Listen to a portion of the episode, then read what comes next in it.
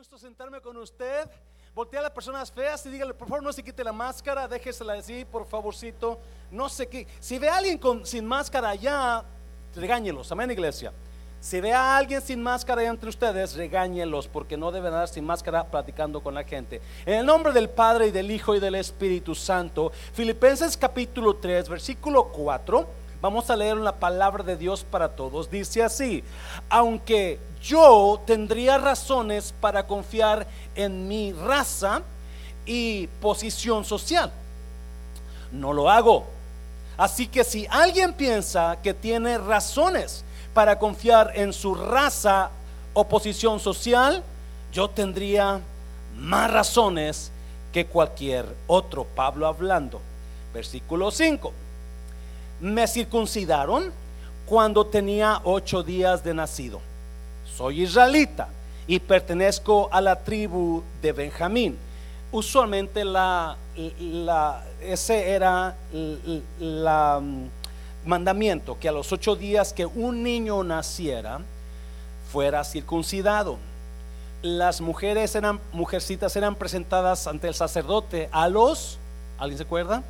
40 días. So, el niño a los ocho días se circuncidaba y era presentado al sacerdote, pero las niñas a los cuarenta días se presentaban delante de Dios, el sacerdote. Me circuncidaron cuando tenía ocho días de nacido. Pablo está hablando de su pasado, antes de Cristo. Soy israelita y pertenezco a la tribu de Benjamín. Soy hebreo. En la Reina Valera dice, hebreo de hebreos. Y mis padres también fueron hebreos. La ley era muy importante para mí, pues yo era fariseo. Wow. Versículo 6. Estaba tan dedicado a la ley y las tradiciones de mi pueblo que, ¿qué hacía? Perseguía a la iglesia y nadie podía reprocharme nada porque siempre obedecía la ley. I was say man of a, I was a man of the law. I was, I had integrity in the law. Versículo 7. Diga conmigo, en esa época, en esa época. Hmm, lo que voy a hablar quizás para algunos no estén en la época de Pablo, quizás la época que yo estoy teniendo ahora no sea la época que usted está teniendo, pero a cada uno de nosotros le va a interesar lo que vamos a hablar esta mañana. En esa época pensaba que todo eso era muy valioso, pero gracias a quién? Gracias al pastor, gracias al papá, gracias a la Virgen, pero gracias a quién? Gracias a Cristo, ahora sé que eso, wow, ¿cuántos de algunos de ustedes están tan emocionados por la época que están viviendo y piensan que lo que usted tiene ahora es lo más grandioso que puede tener? Hmm, algunos de ustedes están engañados. Pablo estaba engañado. Yo pensaba que eso era lo más valioso en aquella época, dice, pensaba que todo eso era muy valioso, pero gracias a Cristo, ahora sé que eso no tiene. Wow. ¿Cuántos de nosotros hemos invertido tanto tiempo, dinero, esfuerzo en algo que no vale? Hmm, versículo a 8. Es más, creo que nada vale, ¿cuánto es nada?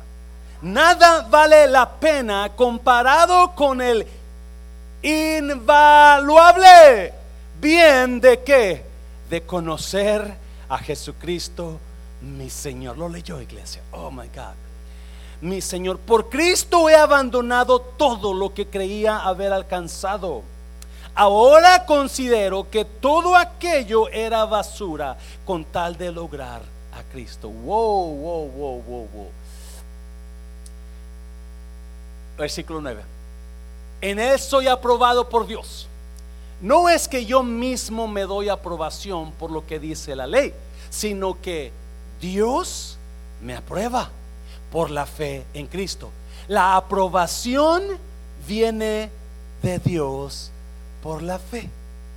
Versículo 10. Lo que quiero es conocer a Cristo y experimentar el poder de su resurrección. Quiero compartir con Él sus sufrimientos. También quisiera ser como Él en su muerte. Versículo 11. Y de alguna manera poder alcanzar la resurrección de los muertos. 12. No quiero decir que ya llegué a la perfección en todo, sino que sigo adelante. Estoy tratando de alcanzar, diga conmigo, esa meta. Diga conmigo esa meta, esa meta. I'm trying to reach that goal. Estoy tratando de alcanzar esa meta.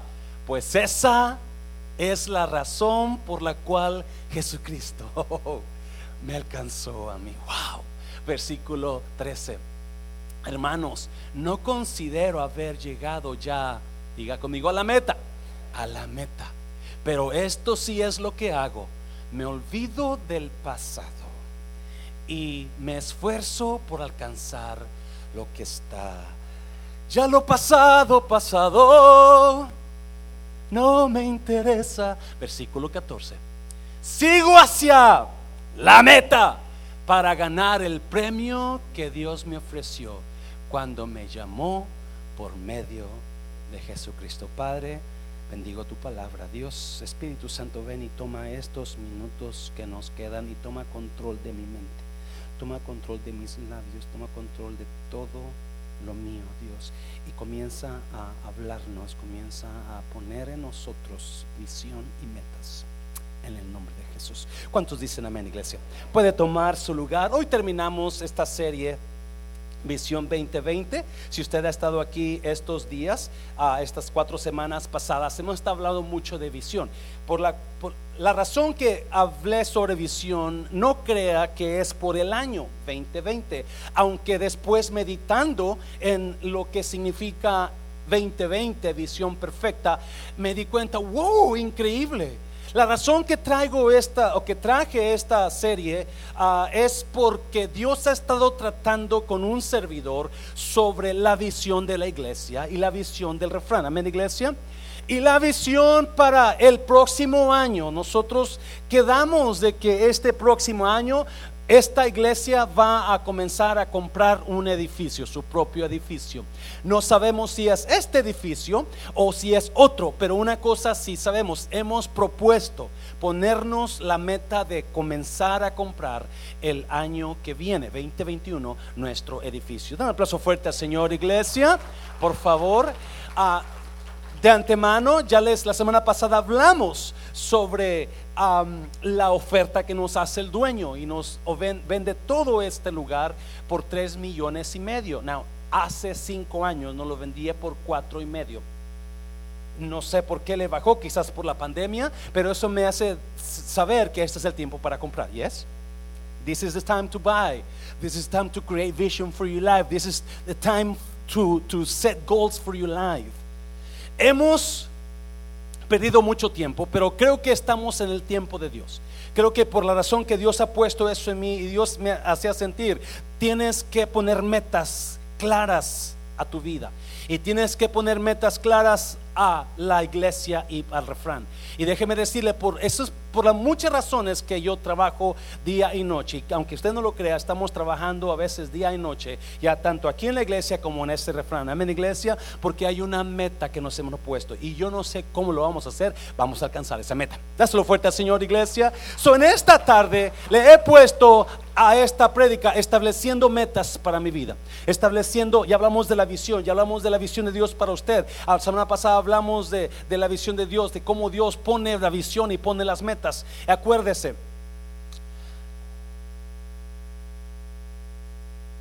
Sin visión no se abren puertas para usted. Si no hay metas en su vida, las puertas van a permanecer cerradas. Usted muy probablemente, si usted no tiene visión para su vida, usted no va a poder discernir las puertas que Dios le abre. Y es increíble como cuando, cuando usted y yo ponemos visión para nosotros, cómo Dios comienza a abrir puertas cuando antes esas puertas se habían cerrado. Dios primero pone la visión y luego le abre puertas a usted. Muchas personas no tienen visión en su vida y no han experimentado el poder entrar en las puertas que Dios ha abierto. Porque sin visión no podemos discernir las puertas. Porque es importante? La visión siempre va a llevarnos a metas. La visión siempre va a llevarnos a establecer metas. Si no tenemos visión, no va a haber metas. Y si usted no tiene metas, usted está viviendo por vivir. Usted no vive, usted existe. Sin metas, usted no está viviendo, usted existe solamente. Si usted no tiene metas, otros las van a poner por usted. Por eso muchos de ustedes viven su vida de acuerdo a las demás personas. Te invito para allá, oh, que no tengo nada que hacer. Te invito para allá, oh, que mi esposo está, no, que vamos para allá si usted no tiene metas, otros las van a poner por usted en su vida. Yes. Es, y, y, no, eh, es importantísimo que nosotros tengamos alguna meta en nuestra vida. Si usted no tiene metas, la vida las va a poner por usted. Y las metas que la vida pone por usted o para usted no son metas buenas porque usted no tiene control de su vida, usted no tiene ningún enfoque, usted no tiene mm, a dónde va, no tiene dirección. Si usted se siente perdido o perdida, si usted siente que algo no, usted no, usted se levanta por las mañanas y usted no tiene ese, esa pasión por la cual se levantó, usted no, ¿y ahora qué hago? ¿Qué voy a hacer ahora? Ah, le voy a hablar a la hermana a ver qué chisme nuevo tiene voy a hablar, voy a ir para acá con, voy a ir con los varones y creo que van a ir a la bicicleta. ¿Cuántos varones fueron a la bicicleta ayer? Ah, si usted ve a los varones todos aguitados, mira, están que les doy la sentadera por la bicicleta ayer. Si usted no tiene metas, usted vive sin dirección. Es más, hay un, hay un proverbio, proverbio 17 creo que hay, si lo puedes poner. Mira lo que dice el proverbio 17. La sabiduría es la meta del inteligente.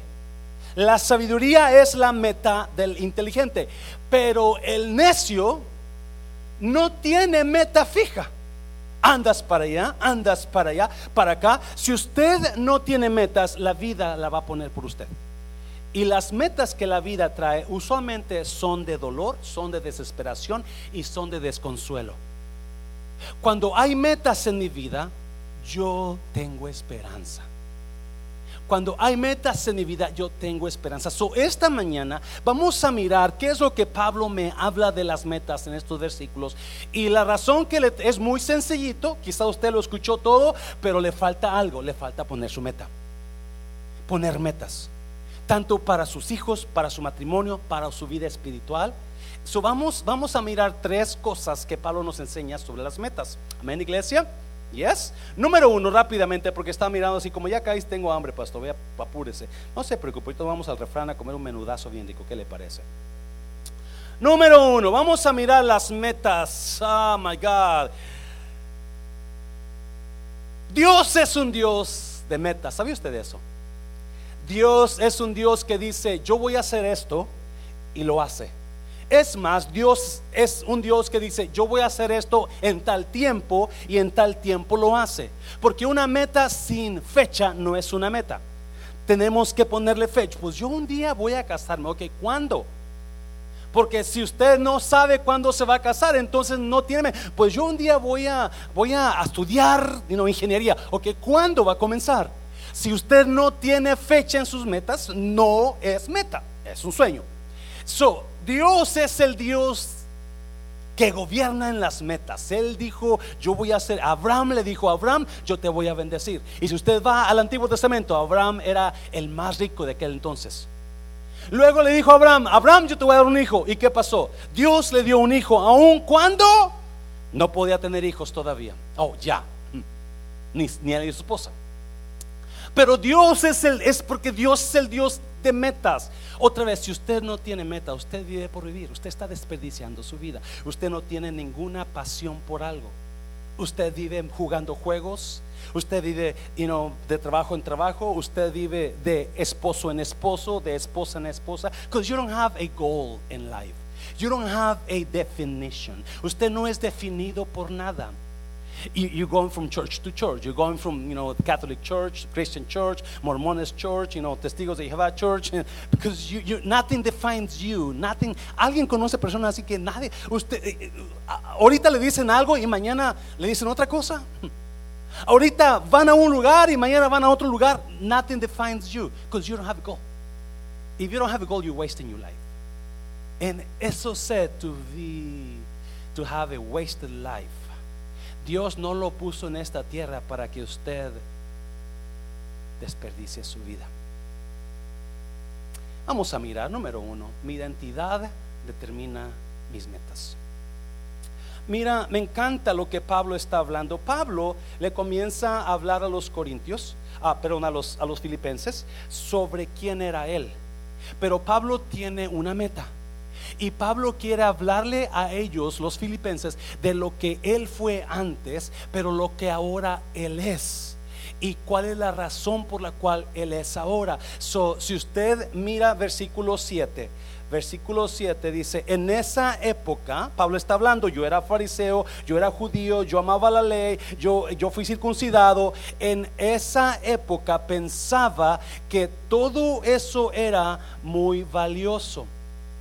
Pero ahora sé que eso, lo que él era antes, no tiene ningún valor. Es más, creo que nada vale la pena comparado con el que, comparado con el que, invaluable bien de conocer a Jesucristo, mi Señor. Por Cristo he abandonado todo lo que creía haber alcanzado. Ahora considero que todo aquello que era basura con tal de lograr a Cristo, versículo 9. En Él soy aprobado por Dios. No es que yo mismo me dé aprobación por lo que dice la ley, sino que Dios me que me aprueba por la fe en Cristo. La aprobación viene de quién? Viene de Dios por la fe. So, Pablo está hablando a personas que lo quizás oyeron de él, yo era esto, yo era otro, yo era antes así, pero eso que yo era en esa época para mí era muy valioso. En esa época para mí era lo mejor, pero ahora que conocí a Cristo, Ahora que Él puso identidad en mi vida, me doy cuenta que eso no sirve para nada. Eso no sirve para nada. Por eso ahora yo prefiero seguir a Cristo. Para que usted pueda poner metas en su vida, metas buenas, tiene que reconocer, tiene que entender la identidad de usted. las metas me identifican quién soy yo. Lo que yo hago identifican quién soy yo. Si usted no se da cuenta que usted es un creyente, entonces usted no va a hacer buenas metas para su vida. Si me está oyendo? ¿Me si usted no se da cuenta que usted es una persona que sigue a Cristo, usted no va a tener ninguna meta en Cristo. So, las metas me identifican, me dan determinan mis metas. Mis metas le dan identificación a quién soy yo. No, escuche bien. So, Pablo está hablando de dos tiempos, el tiempo pasado y el tiempo presente. Y él está hablando que en aquel tiempo lo que él tenía para él era lo más valioso. Era lo más valioso porque no sabía del amor de Cristo. ¿Me está oyendo iglesia? No conocía del amor de Cristo, pero ahora Dios lo agarró y quitó todo lo que Pablo tenía de altura y, le dio una nueva identidad. Now, déjeme decirle esto, por favor, para que usted me entienda. nuestras metas, nuestras metas deben de estar alineadas con quiénes somos. Pablo tenía sus metas de altura antes porque no conocía a Cristo. Pero ahora se da cuenta que él tenía una identidad diferente. ¿Alguien me está oyendo? En Cristo dice, en eso soy aprobado por Dios. No es que yo mismo doy aprobación por lo que dice la ley, sino que Dios me aprueba por la fe en Cristo. La aprobación viene de Dios. So, Pablo está hablando de una nueva identidad en su vida, una nueva identidad que lo separa de quien era él antes y lo, lo, pone en una posición para conocer mejor de Dios. Now, si usted no ha escuchado, pero Salmo 139 dice que Dios me dio identidad desde que estaba yo en el vientre de mi madre. ¿Ahí me está oyendo? Dios me planeó, Dios me planeó para yo tener un futuro en Él. Las metas que yo debo de hacer deben ser de acuerdo a la identidad mía en Cristo, no las de antes. Yo no sé si sus padres lo planearon a usted. No sé si sus padres dijeron, ok, vamos a tener un bebé y vamos a ponerle fulano de tal. Quizás lo planearon, quizás no lo planearon, pero Dios lo planeó. Dios lo planeó a usted Salmo 139 dice que Él dibujó mi forma y luego me dio nombre en el vientre de mi madre. Y muchas veces nosotros estamos sin metas porque no tenemos identidad, no sabemos quiénes somos. Y las metas que a veces ponemos no son buenas porque la identidad de nosotros es la antigua, no la de Dios en nosotros. Y Dios dice que usted fue planeado por Dios. Dios dice que usted él dio, él le dio identidad a usted. So Pablo habla de un pasado en aquella época. En aquella época yo pensaba que lo que tenía era lo mejor hasta que conocí a Cristo y cuando conocí a Cristo mi identidad cambió. Por eso ahora yo estoy siguiendo una meta. Número dos, para que ir rápidamente. Número dos, deje que Dios determine su meta. Muy importante. So, Pablo está hablando de su pasado, pero ahora mira lo que dice aquí, versículo, versículo que es el 10. Lo que quiero es conocer a Cristo y experimentar el poder de su, de su resurrección. Quiero compartir con Él sus sufrimientos. También quisiera ser como Él en su muerte. Lo que quiero es conocer a Cristo y experimentar el poder de su resurrección. Acuérdense de eso. Versículo 11 y de alguna manera poder alcanzar la resurrección de los muertos. Versículo 12. No quiero decir que ya llegué a la perfección en todo, sino que sigo adelante. Estoy tratando de alcanzar esa meta. Pues es la razón por la cual Jesucristo me alcanzó a mí. Que vamos a hablarlo. En el versículo 10 dice, como dice el versículo? Dice, me pasó. Lo que quiero es conocer a Cristo y experimentar su poder. Lo que quiero es mi meta, mi meta mía. Ahora, lo de antes ya no me importa. Ahora lo que yo, mi meta es conocer a quién. Conocer a Cristo. Esa es mi meta. Eso es conocer a Cristo y experimentar el poder de su resurrección. Deje que Dios establezca sus metas por usted. Deje que Dios agarre su vida de tal manera que Él va a establecer mis metas. Quizás no me está entendiendo. Si Pablo habla de una meta, Pablo habla de una vida pasada, pero ahora su enfoque se volteó y dice, lo único que quiero yo es experimentar a Cristo y el poder de su resurrección. Todavía no estoy ahí, pero estoy tratando de alcanzar esa meta por la cual Él me alcanzó a mí. Vamos a verlo, porque está precioso. La meta de usted, la meta que usted debe de buscar es el conocer a Cristo. Se lo voy a repetir. Que si estamos un poquito.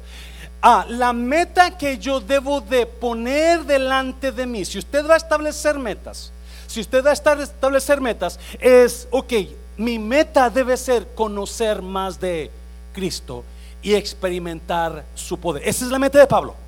¿Yes? Si usted lo leyó, ha estado leyendo conmigo, dice que nada más importa ahora. Todo eso lo tengo por basura. Nada importa ahora.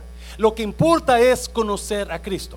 Alguien me está oyendo, iglesia. Lo que importa es conocer a Cristo y experimentar el poder de su resurrección. Eso es lo que Pablo dice. Si usted va a ponerse metas en su vida, su primer meta que debe de usted ponerse este año y el próximo año y cada día que se levante es Dios, yo te quiero conocer más. Señor, yo quiero conocer más de ti. Yo quiero estar más en tu presencia. Señor, yo quiero experimentar más tu poder. Alguien me estoy oyendo, iglesia. Yo quiero experimentar más tu poder, porque cuando usted, de acuerdo a la Biblia, cuando usted se conoce más a Dios, cuando usted se enfoca más en Dios, dice Mateo 6:33, Buscad primeramente el reino de Dios y su justicia y todas las cosas se te van a ser añadidas. ¿Alguien me está entendiendo ya? So Pablo dice, lo único que quiero, mi meta principal, mi única meta es conocer más a Cristo. Y la palabra conocer estaba en el griego significa una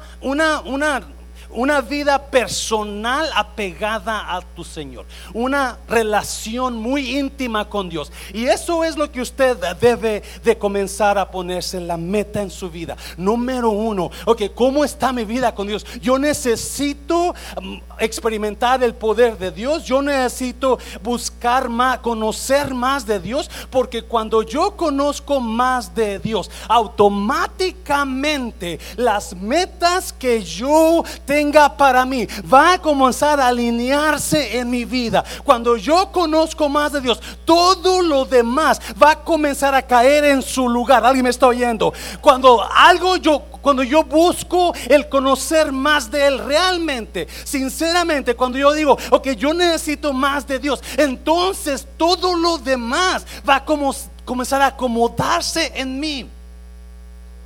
¿No me cree? Versículo 12, versículo 12.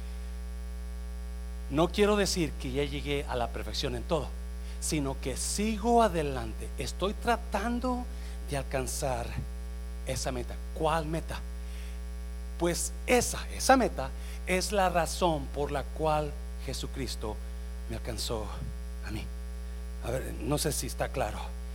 Pablo dice, estoy tratando de alcanzar esa meta estoy tratando de alcanzar. Estoy siguiendo adelante. Yo tengo una meta. Mi meta es conocer más a Cristo y experimentar, escucha esto, el poder de su resurrección. No quiero que escuchar del poder, no quiero que me prediquen del poder, quiero experimentar el poder. ¿Me está viendo? Y esa es mi única meta. Y no, ah, si alguien necesita que tu vida tenga sentido, si alguien necesita que tu vida tenga dirección, entonces lo que usted debe de buscar es lo que Pablo buscaba, conocer más de Dios, me está y experimentar el poder de su. Ahorita vamos a ver esa para allá, pero Pablo está diciendo, yo trato de alcanzar esa meta por la cual Dios me alcanzó a mí.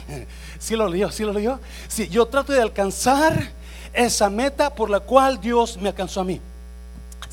Dios ya había puesto esa meta desde antes. Alguien me está oyendo. Dios ya había puesto esa meta para Pablo. Pablo no lo sabía porque estaba en otra época. Pero esta nueva época, Pablo se ha dado cuenta que lo que él tenía antes no servía para nada. ¿Alguien me está oyendo? Yo sé que muchos están diciendo, no, pastor, no lo entiendo.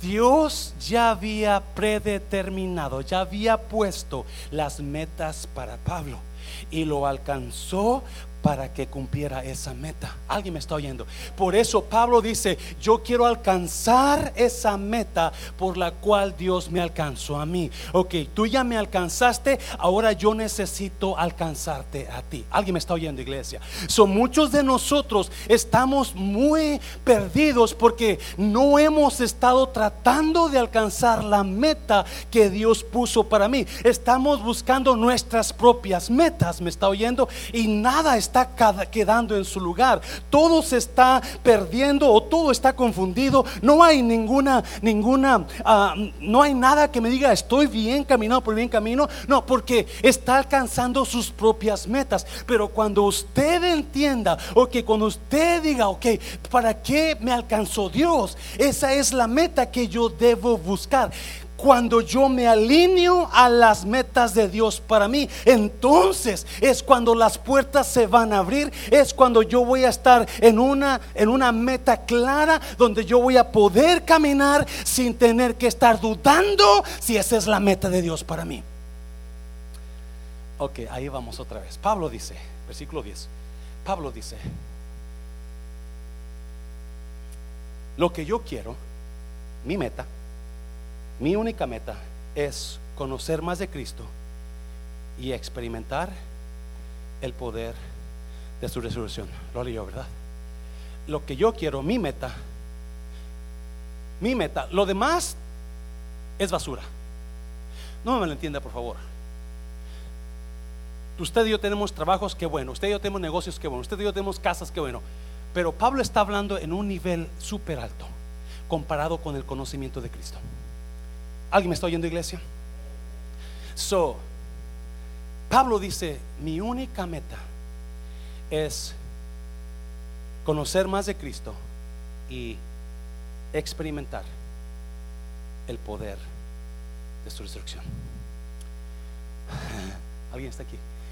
Cuando yo pongo una meta de conocer más de Dios, cuando yo estoy buscando el rostro de Cristo, donde, donde mi deseo es conocerle más, mi deseo es buscarle más, mi deseo es acercarme más a Él, entonces, escuche bien, yo voy a poder experimentar en mi persona, yo voy a poder experimentar el poder de su resurrección. Yo sé que no lo entendió, ¿verdad? Cuando ¿Cuál es el poder de su resurrección? El poder de su resurrección es lo que triunfa sobre toda muerte y sobre todo ataque y sobre toda tumba. ¿Alguien me entendió?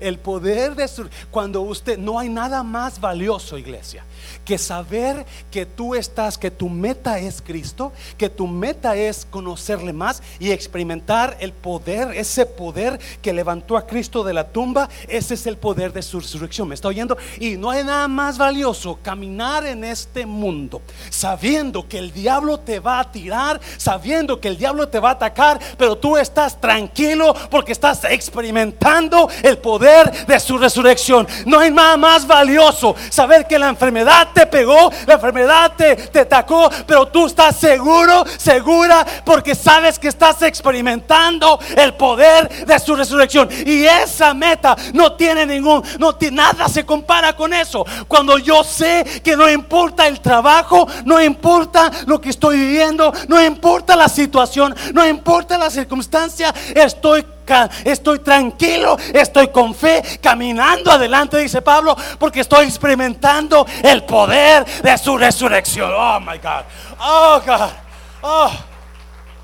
Y eso es lo que Pablo dice. Yo quiero llegar a un nivel en Cristo donde no importa, donde la vida no ponga las metas para mí, sino que yo pongo las metas porque Dios la puso primero en mi vida. Ah, el poder de su resurrección es lo que usted y yo debemos de buscar. el conocer de Cristo y experimentar el poder de su resurrección. Y déjame decirte, iglesia, muchas veces su servidor ha experimentado el poder de su resurrección. ¿Me está oyendo? Muchas veces, acá porque acá están medio dormidos. Muchas veces su servidor ha experimentado el poder de su resurrección. Cuando el diablo quiso tumbarnos, quiso destruirnos, pero seguimos caminando porque conocemos el poder de su resurrección. Esa meta es la que Pablo está hablando. Esa meta es la que nosotros no entendemos a veces y no andamos buscando metas acá, metas allá, metas acá, metas por este lado, metas. No, no, enfóquese en una cosa. Enfóquese en conocerle y experimentar el poder de su resurrección. No, escuchen bien, por favor. Dios ya había establecido metas para mí. Ahora lo único es que yo tengo que encontrar esa meta. En el versículo 12, Pablo dice que él quiere alcanzar esa meta por la cual Dios lo alcanzó a Él. nosotros estamos atrasados, iglesia. Usted ya es atrasado. Usted está caminando muy atrás. Porque Dios ya tiene su meta para usted. Ahora necesito yo que alcanzarla. Dios, escuche bien, Dios tiene metas y a veces esas metas van a venir cargadas problemas. Porque el agarrar grandes metas no se va a conseguir nada más de la noche a la mañana. A veces esas metas van a venir cargadas de trabajo. Me está oyendo. Por eso mucha gente no quiere alcanzar metas, no quiere por- porque eh, tienes que levantar temprano, tienes que trabajar, tienes que quedarte doble turno a veces, tienes que hacer esto, porque esas metas, pero son metas. Si es meta es de Dios para usted. No importa. Y el poder de su resurrección está trabajando en usted. No importa qué es lo que venga en contra de usted y esa meta. Usted va a estar siguiendo trabajando duro por esa meta. So, ¿cuál meta debo buscar yo? El que conocerle más y experimentar el poder de su resurrección. Ponga eso en su número uno. Yo sé que usted se quiere casar, quiere comprar su casita, quiere comprar su carro, y está bien, todo eso está bien, pero en su meta número uno debe de ser que yo quiero conocerte más. Y quiero experimentar ese poder que se levantó, que levantó a Cristo de la tumba, donde no hay diablo que venga contra mí y me tambalee, donde no hay problema que me pueda agüitar, porque yo sé que estoy experimentando el poder de su resurrección, el poder que levantó a Cristo de la muerte, el poder que venció la tumba, ese poder yo lo quiero experimentar y esa debe ser mi meta número uno. Porque si esa meta yo la tengo frente a mí y la trato de alcanzar, escuche bien, las cosas que Dios va a hacer a través de esa meta van a ser de acuerdo a la medida de Dios y no de acuerdo a la medida mía. No me entendió. Efesios 3:20 dice así, porque Dios es poderoso para hacer que todas las cosas sean mejor de lo que yo pido y más de lo que yo me imagino. Dios es poderoso para hacer que todas las cosas sean mejor de lo y, y a aquel que es poderoso para hacer todas las cosas mucho más abundantemente de lo que pedimos o entendemos según el poder que actúa en nosotros. Escuche bien, por favor. Cuando usted se alcanza la meta de Dios para usted, cuando usted se alinea a la meta de Dios para usted, entonces no tenga miedo a actuar en sus metas. Se lo voy a repetir. Cuando Dios, yo sé que estoy hablándole a personas que quizás ah, nunca han tenido metas o quizás si usted ha tenido metas, qué bueno. Ahora lo voy a retar a que no se intimide por las metas que Dios va a abrir puertas para usted. Ese es el problema, iglesia. El problema es que no creemos a la palabra de Dios. 3.20 de Efesios dice, porque Dios es poderoso para hacer todas las cosas mucho más abundantemente de lo que creemos o entendemos, de lo que pedimos o entendemos. En otras palabras, Dios dice a usted, busca la meta más grande que tú puedas buscar y yo voy a hacer algo más grande que lo que tú estás pidiendo. Hazlo fuerte, Señor, hazlo fuerte. So, estamos en ese tiempo. Personalmente yo lo siento así. Esta es mi época. Quizás para algunos su época es diferente. Quizás algunos jóvenes mi meta es el estudio, el colegio. Enfóquese en eso. Enfóquese en buscar a Dios y en el colegio. Enfócate en lo que tú crees que Dios tiene para ti. So, Dios dice, porque poderoso es Dios para hacer mucho más abundantemente las cosas de lo que pedimos o entendemos. Dios te dice, ¿cuál es tu meta? Esa meta yo la voy a hacer doblemente más alta. Yo la voy a hacer doblemente más grande. Marque mis palabras. Mundo de restauración va a tener doble, doble membresía este año que viene. Va a tener un edificio mucho mejor de lo que pensamos nosotros. ¿Me está oyendo iglesia?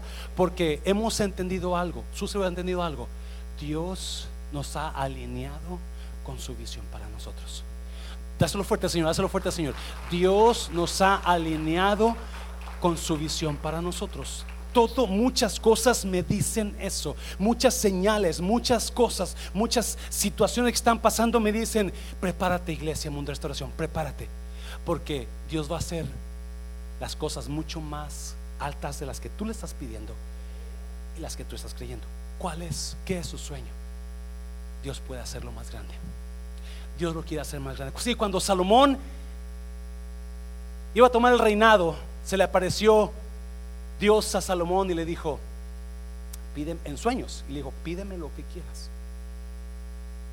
Y Salomón, preocupado por el puesto que iba a tomar, le dijo, Dios, la verdad, yo quiero sabiduría. Dijo, yo quiero sabiduría, yo quiero poder entender entre el bien y el mal y poder juzgar las cosas ah, con sabiduría. Dios le contesta le dice, wow, yo pensaba que ibas a pedir otra cosa, riquezas, mujeres, poder, pero pediste sabiduría. Y porque pediste sabiduría y no pediste lo demás, te voy a dar lo que pediste, pero también te voy a agregar lo que no pediste. Porque Dios es poderoso para hacer las cosas mucho más grandes de lo que pedimos o entendemos. ¿Cuántos hermanos usted estaba luchando por encontrar una muchacha, ya aunque fuera chimuela y, y, feita, y mire lo, lo, que Dios le dio, ¿sí? Porque Dios es poderoso para dar más de lo que pedimos o entendemos. ¿Cuántas hermanas habían, encontrado, ya se habían, aunque sea borracha, aunque sea panzón, aunque sea, pero mira, le dio un hombre sabio y salvo que, porque Dios es más poderoso para dar lo que pedimos o entendemos. ¿Y es? ¿Cuántos nunca pensaron en su vida que iban a tener una casita en Estados Unidos y ahora usted es dueño de casa? Usted vino de un país donde ni siquiera apartamento llegaba, pero ahora usted es dueño de casa porque Dios es poderoso para hacer mucho más de lo que pedimos o entendemos. No deje, nunca se ponga metas de acuerdo a sus fuerzas.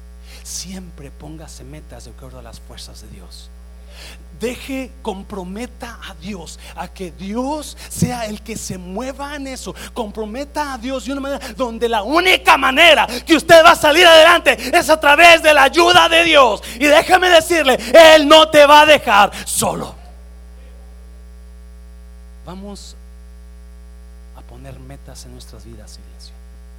Vamos a poner metas en nuestras vidas. ¿Qué es lo que usted acuérdese? La meta de Pablo era conocerle más y experimentar el poder de su resurrección. ¿Qué es lo que usted está pidiéndole a Dios? Ya terminó. Número tres. Número tres. Ah, metas le dan enfoque a mi vida. Metas le dan enfoque a mi vida. Ah, Hace unos años, hace tres años, un poquito más de tres años, dejé la aerolínea y me vine a trabajar tiempo completo en la obra. Me retiré de American. Y ah, fue un tiempo un poquito difícil para mí, usted no lo sabe, pero fue difícil para mí, porque yo siempre he sido una persona muy ocupada, trabajo no me gusta estar sin hacer nada. A mí me gusta trabajando, enfocado. So, ese tiempo que me vine para acá, de dejar la aerolínea donde conocía a miles de personas todos los días o entrenaba a cientos de, alumnos al mes, ahora estoy solo en una oficina. Y, tengo mi devoción, tengo mi estudio, leo la Biblia, leo los libros. me estaba enfocando mucho también en mentores, John Maxwell, yo tengo una clase con él, donde, ok, pero terminaba eso y yo decía, ¿ahora qué? ¿Y ahora qué? ¿Y ahora qué? So, muchas veces, la verdad, pues yo me preparaba para el sermón y, y, mis estudios y toda la cosa y le hablaba a un fulano, a sultano, mengano, pero, you know, tres, cuatro horas al día, yo me sentía un poquito desubicado, como que no había una dirección correcta.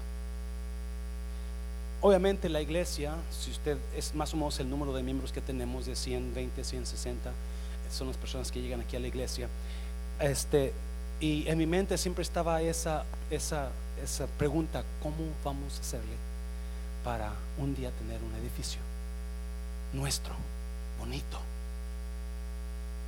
Y, nunca, pero no había un enfoque en eso, no había una dirección en eso. So, cuando Dios abrió las puertas para el refrán, que se nos donó todo, yo pude ver una ola de Dios venir a Mundo de Restauración. Y cuando las olas de Dios llegan a tu vida, vale más que te subas a ellas. Cuando Dios abre puertas de Dios, vale más que entres por ellas, porque Dios te va a llevar a otros niveles. Y en mi mente, cuando vino esa situación, entonces comenzamos a enfocarnos, comenzamos a enfocarnos en trabajar en ese lugar para poder un día tener nuestra propia iglesia sin tener que estar pide y pide y pide dinero. Alguien me está oyendo. Sin tener que, sin tener que estar noches sin dormir porque no hay dinero. Todavía no estamos ahí, pero estamos hablándolo porque esa es la ola que Dios ha traído. So, nos enfocamos y de repente mi vida se reenfocó.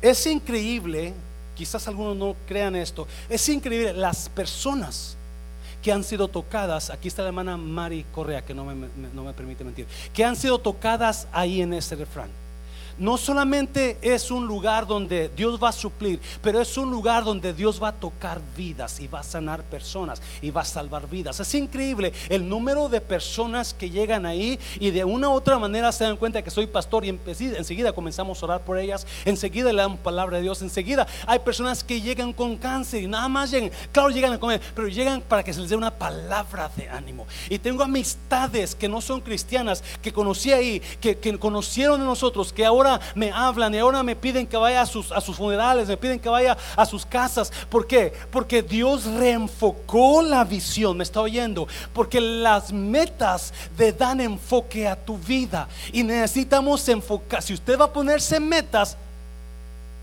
enfóquese en esa meta. Mira Pablo, mira Pablo, ya voy a terminar. Hermanos, no considero haber llegado ya a la meta. ¿Cuántos dicen amén? Yeah. Pablo está hablando de él, de su vida cristiana, porque su meta, ¿qué es su meta de Pablo? Conocer más de Cristo y qué más? Y experimentar el poder de su resurrección, ¿se acuerdan? Esa es la meta de Pablo, es lo que quiere él. Quiere conocer más tanto a Cristo que llegue a ese nivel donde ningún ataque, ninguna situación lo van a tomar. Porque está experimentando el poder de su resurrección. Pablo dice ahora, ya no, no he llegado ahí, pero esto sí es lo que hago. Me olvido de qué? Del pasado y me esfuerzo por alcanzar lo que está adelante. Me olvido del pasado y me esfuerzo por alcanzar lo que está adelante. Siguiente versículo, porque ahorita lo vamos a mirar todo. Sigo hacia la meta para ganar el premio que Dios me ofreció cuando me llamó por medio de Jesucristo. Sigo hacia la meta para ganar. So Pablo dice, ok, yo no estoy ahí, no estamos ahí, mundo no está ahí, pero déjame decirte, vamos para allá. Y lo que estamos haciendo, Pablo dice, una cosa hago, olvido el pasado, ya no miro para atrás ya no miro lo que pasó ayer, ya no miro lo que pasó a los lados, ya no miro nada de eso. Me enfoco en una cosa, me enfoco en esa meta. Las metas le traen enfoque a nuestra vida. Mientras usted no tenga metas, usted va a estar yendo para allá, yendo para acá, sale con fulano, sale con mangana, se quiere casar con fulano, se quiere ser con mangana, vive en, el, este lado, vive en otro lado, y todo es un desastre porque no hay una meta. Yes, iglesia. Y es increíble cómo la meta del refrán me ha alineado a mí, le ha dado enfoque a mi vida. Y por eso si, el pastor no fue con los varones, es porque mi meta no es andar con los varones todo el tiempo. Los amo mucho, pero no puedo andar con esto. Porque hay una meta donde tengo que hacer un lado cosas. Alguien me está oyendo. Nada en contra de los varones, me encantó que fueran. Pero es una ilustración de las metas. Me está oyendo iglesia. Nada me va. No, Pablo dice: Yo no miro para atrás, yo no miro para los lados, yo miro hacia la. Yo miro hacia enfrente yo miro hacia enfrente, yo miro, yo miro hacia adelante, es lo que estoy mirando. No, algunos de nosotros están, estamos mirando para atrás, algunos de nosotros estamos mirando para los lados. En los tiempos de guerra de los judíos y de los antiguos, tiempos antiguos, los jinetes que llevaban caballos a la guerra les ponían lo que se llama nosotros orejeras. Les ponían orejeras era una, una cubierta de ojos aquí, donde, donde le tapaban al caballo la vista de los lados. Si usted conoce a los caballos, los caballos tienen los ojos por los lados, no los tienen frente, los tienen así.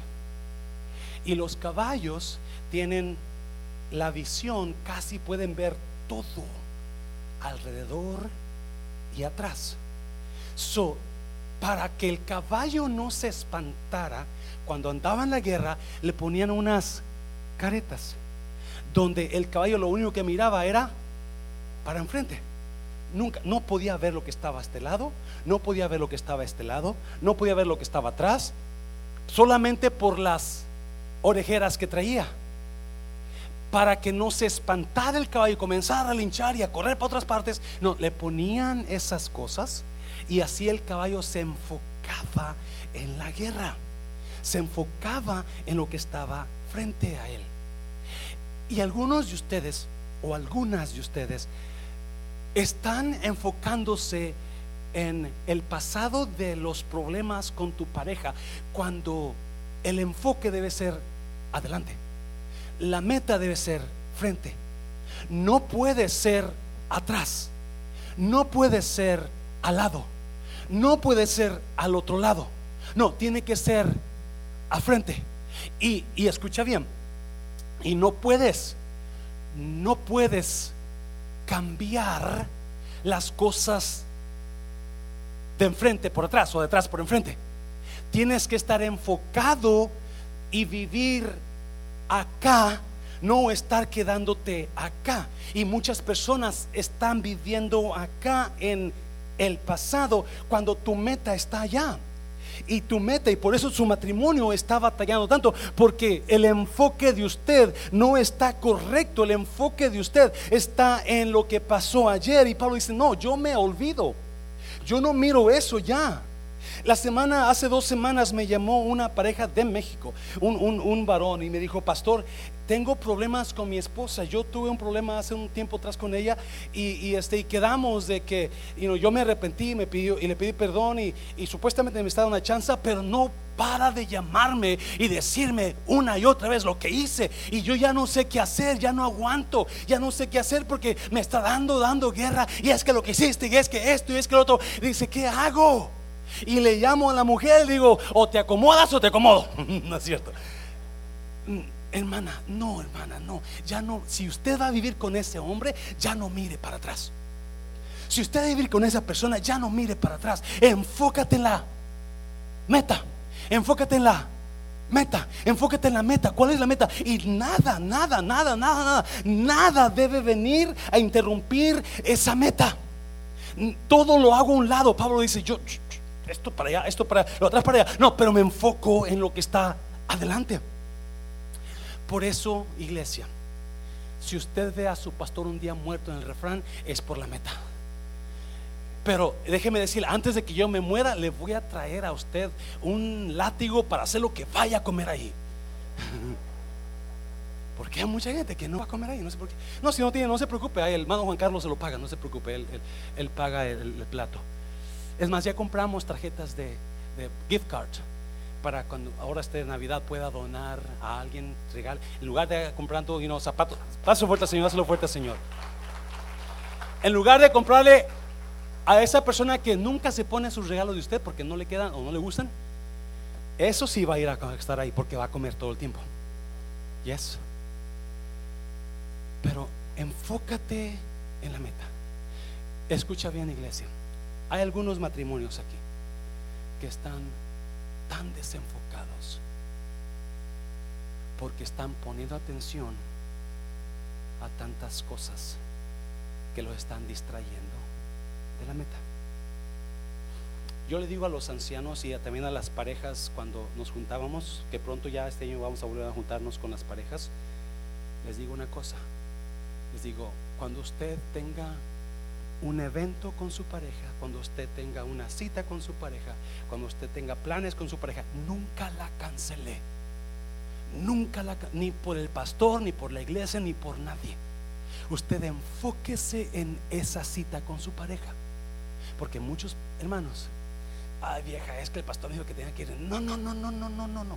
No, no, váyase a la cita con su mujer nada debe intervenir en su relación con su pareja y usted. Debe de haber un enfoque y muchas personas están no están enfocadas. Yo le aseguro que muchas personas que me dicen que están enfocadas en la visión de la iglesia no están enfocadas. Muchas personas que dicen que están enfocadas en la visión de refrán no están enfocadas. Porque dejan que distracciones no estén ¿Qué es la meta que usted quisiera tener? ¿Qué sueño? Pásenlo músico, por favor. ¿Qué sueño? ¿Qué meta? ¿Qué meta usted quisiera tener? No le traigo esto nada más para, para pasar el tiempo este rato. No, no, no, no. Yo quiero, yo lo amo y créame, Dios ha trabajado conmigo en esa área. Donde Dios me ha dicho es tiempo de establecer metas específicas con fechas, José Luis.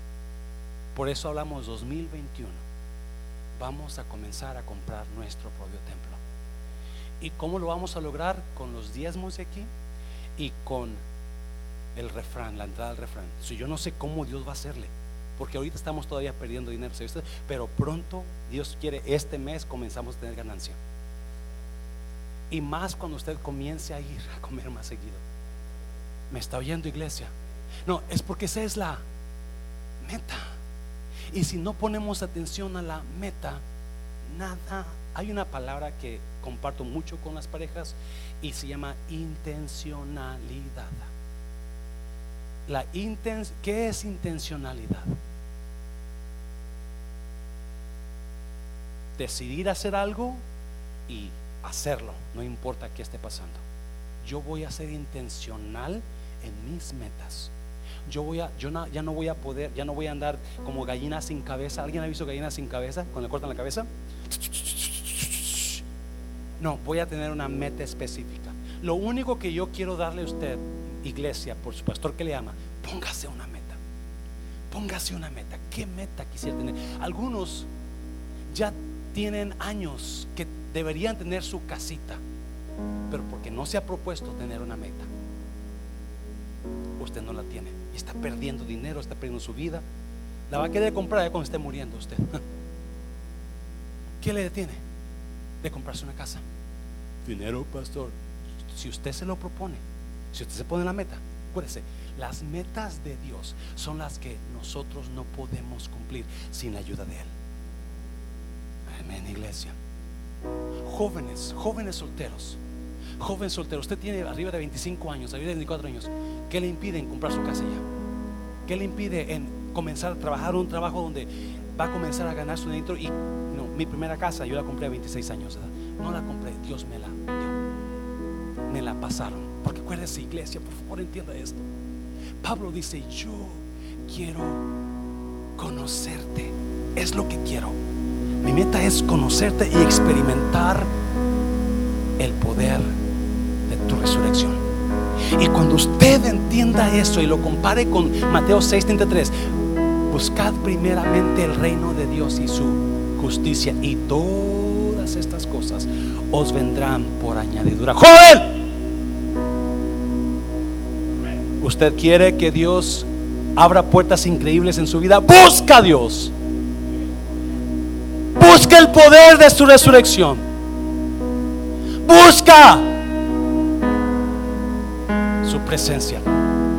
Porque es lo que Dios hace. Cuando Pablo dice, una vez que usted hace eso, una vez que usted, su meta es conocerle más y experimentar ese poder, entonces vienen las cosas. Dios va a comenzar a poner las puertas y a traer las olas de Dios a su vida.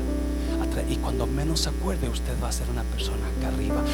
Todo porque dijo, todo lo tengo por basura, por conocer a Cristo y el poder de su resurrección. Todo es secundario. Todo es secundario por conocer a Cristo y el poder de su resurrección. ¿Qué meta usted debería tener ya y no la tiene? ¿Casarse? ¿Qué meta usted está está pasando el tiempo y usted no ha logrado esa meta. Estudiar una carrerita porque no se inscribe las clases. ¿Qué meta? ¿Agarrar un trabajo mejor? Porque no comienza a buscarlo y enfocarse en eso. Y mirar qué requieren para que usted se prepare. ¿Qué meta? Experimentar su gloria. Dios está con las puertas abiertas. Y dice, tú puedes experimentar toda la gloria que tú quieras si tú lo decides. ¿Qué meta usted va a hacer? Mundo de restauración este mes va a comenzar a hacer ganancias y prepárase eh, iglesia porque el próximo año comenzamos a comprar la iglesia nosotros. Es tiempo. Y déjame decirte, yo no sé cómo Dios le va a hacer. Yo no sé cómo Dios le va a hacer. Porque estamos hablando de cosas serias. No de 100 mil, no de medio millón, de millón o más para arriba de dólares que vamos a necesitar.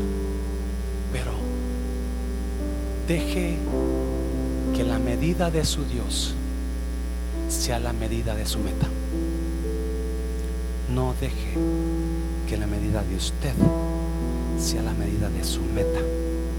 Vamos a crecer Vamos a poner metas que solamente Dios nos puede ayudar a cumplirlas. Y yo le aseguro, iglesia, que un día usted va a estar mucho mejor. Porque un día dijo, yo voy a poner metas. Cierre sus ojos. Cierre sus ojos.